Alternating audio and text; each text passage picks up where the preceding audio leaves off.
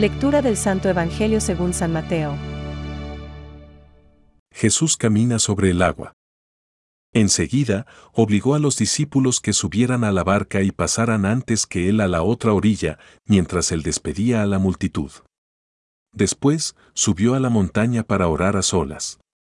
Y al atardecer, todavía estaba allí, solo.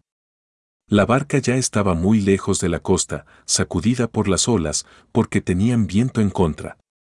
A la madrugada, Jesús fue hacia ellos, caminando sobre el mar. Los discípulos, al verlo caminar sobre el mar, se asustaron. Es un fantasma, dijeron, y llenos de temor se pusieron a gritar. Pero Jesús les dijo, Tranquilícense, soy yo. No teman. Entonces Pedro le respondió, Señor, si eres tú, mándame ir a tu encuentro sobre el agua. Ven, le dijo Jesús. Y Pedro, bajando de la barca, comenzó a caminar sobre el agua en dirección a él. Pero, al ver la violencia del viento, tuvo miedo, y como empezaba a hundirse, gritó. Señor, sálvame. Enseguida, Jesús le tendió la mano y lo sostuvo, mientras le decía. Hombre de poca fe, ¿por qué dudaste? En cuanto subieron a la barca, el viento se calmó. Los que estaban en ella se postraron ante él, diciendo, Verdaderamente, tú eres el Hijo de Dios. Al llegar a la otra orilla, fueron a Genezaret.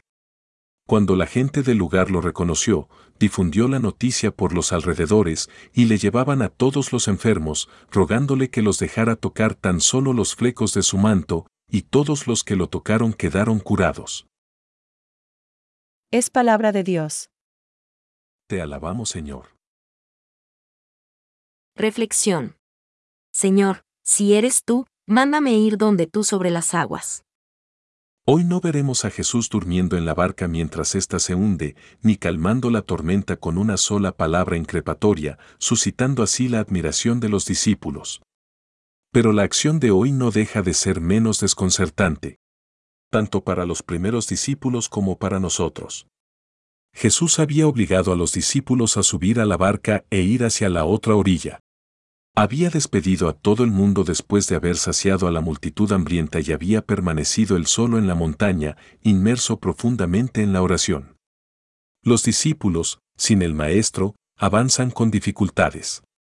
Fue entonces cuando Jesús se acercó a la barca caminando sobre las aguas. Como corresponde a personas normales y sensatas, los discípulos se asustan al verle. Los hombres no suelen caminar sobre el agua y, por tanto, debían estar viendo un fantasma. Pero se equivocaban. No se trataba de una ilusión, sino que tenían delante suyo al mismo Señor, que les invitaba, como en tantas otras ocasiones, a no tener miedo y a confiar en Él para desvelar en ellos la fe. Esta fe se exige, en primer lugar, a Pedro, quien dijo, Señor, si eres tú, mándame ir donde tú sobre las aguas. Con esta respuesta, Pedro mostró que la fe consiste en la obediencia a la palabra de Cristo. No dijo, haz que camine sobre las aguas, sino que quería seguir aquello que el mismo y único Señor le mandara para poder creer en la veracidad de las palabras del Maestro. Sus dudas le hicieron tambalearse en la incipiente fe, pero condujeron a la confesión de los otros discípulos, ahora con el Maestro presente. Verdaderamente eres hijo de Dios. El grupo de aquellos que ya eran apóstoles, pero que todavía no creen, porque vieron que las aguas jugaban bajo los pies del Señor y que en el movimiento agitado de las olas los pasos del Señor eran seguros. Creyeron que Jesús era el verdadero Hijo de Dios, confesándolo como tal. San Ambrosio. Pensamientos para el Evangelio de hoy. La oración es conversación y diálogo con Dios. Seguridad de las cosas que se esperan, igualdad de condición y de honor con los ángeles, enmienda de los pecados, remedio de los males, garantía de los bienes futuros. San Gregorio de Niza. ¿Qué es la oración?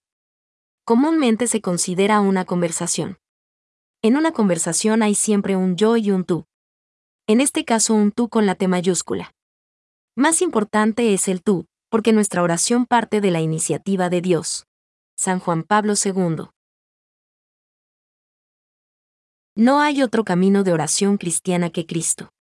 Sea comunitaria o individual, vocal o interior, nuestra oración no tiene acceso al Padre más que si oramos en el nombre de Jesús. Catecismo de la Iglesia Católica, número 2.664.